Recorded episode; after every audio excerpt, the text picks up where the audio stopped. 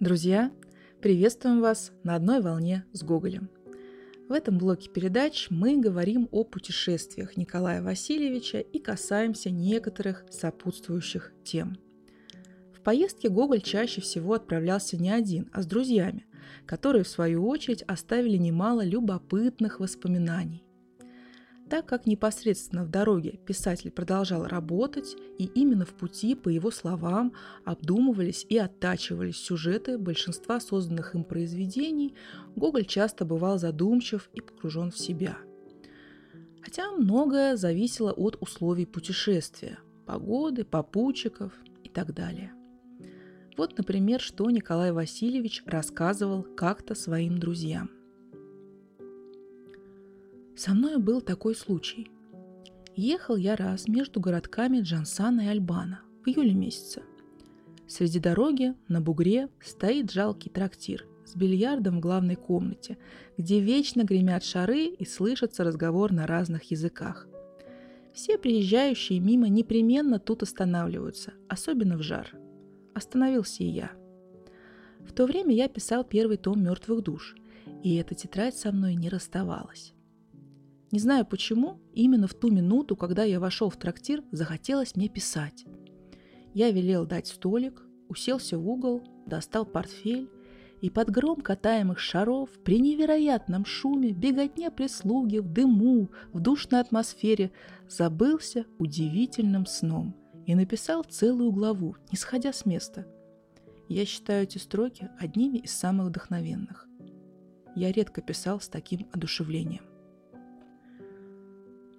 То, что Гоголь привык находиться в пути и чувствовал себя в дороге как рыба в воде, не вызывает сомнений. Но писатель далеко не всегда был хорошим попутчиком. Еще одно дорожное воспоминание сохранил Михаил Петрович Погодин, друг Гоголя, приезжавший к писателю в Рим погостить в 1839 году. Он никогда не мог поспеть никуда к назначенному сроку и всегда опаздывал.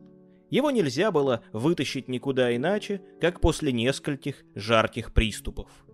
По дорогам ехать с ним – новые хлопоты и досады. В Италии господствовала в то время система паспортов.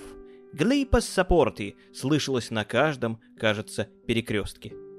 Гоголь ни за что на свете не хотел никому показывать своего паспорта, и его надо было клещами вытаскивать из его кармана.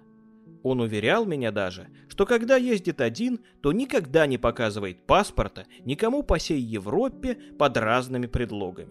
Так и при нас. Не дает, да и только. Начинает спорить, брониться и, смотря в глаза полицейскому чиновнику, примется по-русски ругать, на чем свет стоит его, императора австрийского, его министерства, всех гонфолоньеров и подест – но таким тоном, таким голосом, что полицейский думает слышать извинения и повторяет тихо. «Сеньоры, пассапорти!» Так он поступал, когда паспорт у него в кармане, и стоило только вынуть его, а это случалось очень редко. Теперь представьте себе, что паспорта у него нет, что он засунул его куда-нибудь в чемодан, в книгу, в карман – он должен, наконец, искать его, потому что мы приступаем с просьбами. Надо ехать, а не пускают.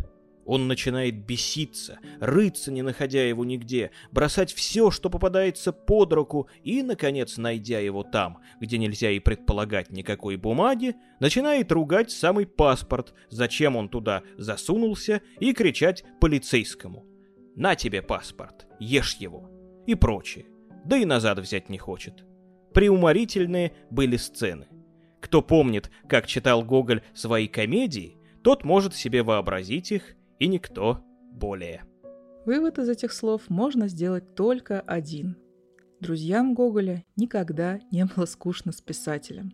Он всегда умел удивить, открывая все новые и новые стороны своей противоречивой и неповторимой натуры.